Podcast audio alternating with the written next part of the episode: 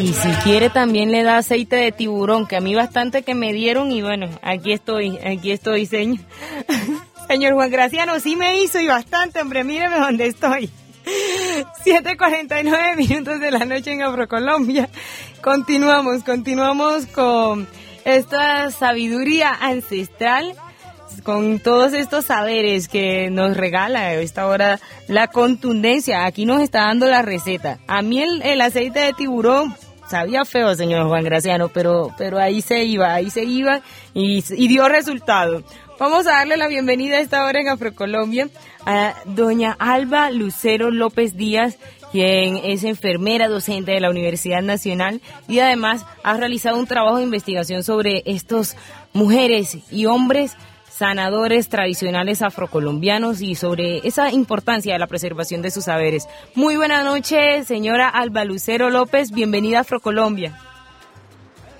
Muy buenas noches, ¿cómo has estado? Bueno, aquí estamos disfrutándonos este espacio radiofónico en la radio pública que nos da, pues tenemos esta oportunidad hermosa de reconocer esas tradiciones de nuestros mayores y que nosotros estamos comprometidos precisamente en esa preservación, doña Alba Lucero. Empecemos por definir esos sanadores. ¿Cómo definimos a los sanadores tradicionales, doña Alba Lucero?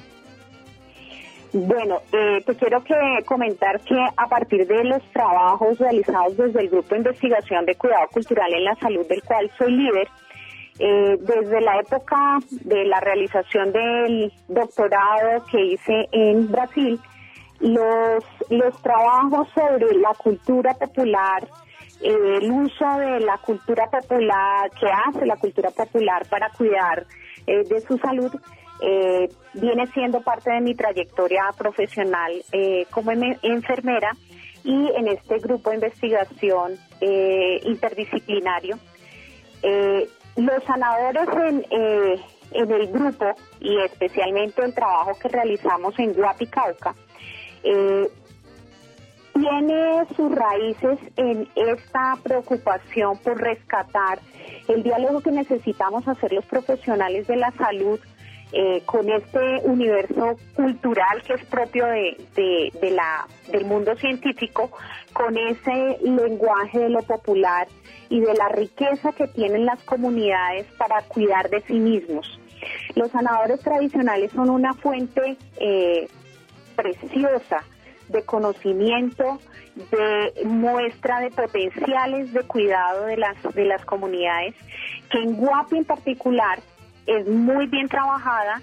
eh, se atiende a, la cosmovisión que tiene el pueblo eh, guapireño sobre sus concepciones de salud y enfermedad que están eh, están eh, moviéndose entre el mundo mágico religioso y que los sanadores saben atender esto, por tanto no ven a las personas como eh, seres fragmentados, sino holísticos. Ellos eh, se preocupan por sus condiciones eh, emocionales, psicosociales, espirituales. por tanto, las personas tienen una sensación de, de recibimiento, de acogimiento cuando llegan a los sanadores tradicionales. Un organismo de, de eh, que quiero citar en el programa por la labor tan importante que desarrollaron allí, eh, el, el eh, Ajumpro, ellos reconstruyeron un poco cuidadosamente la, el trabajo que habían hecho estos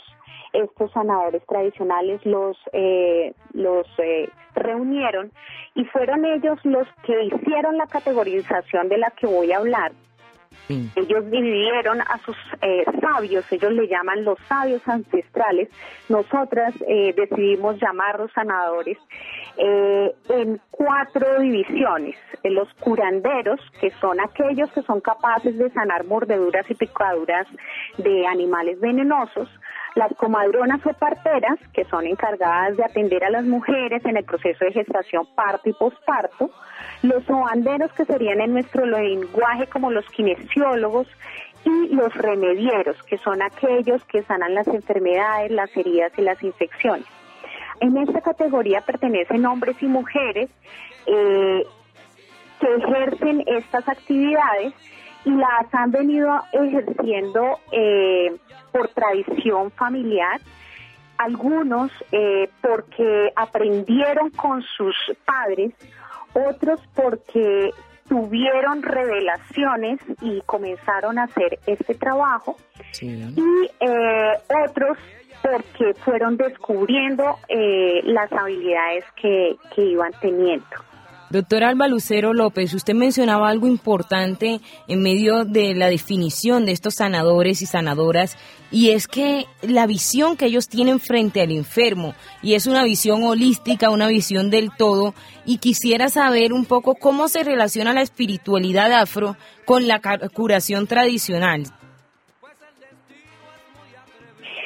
Para, para los sanadores tradicionales, eh,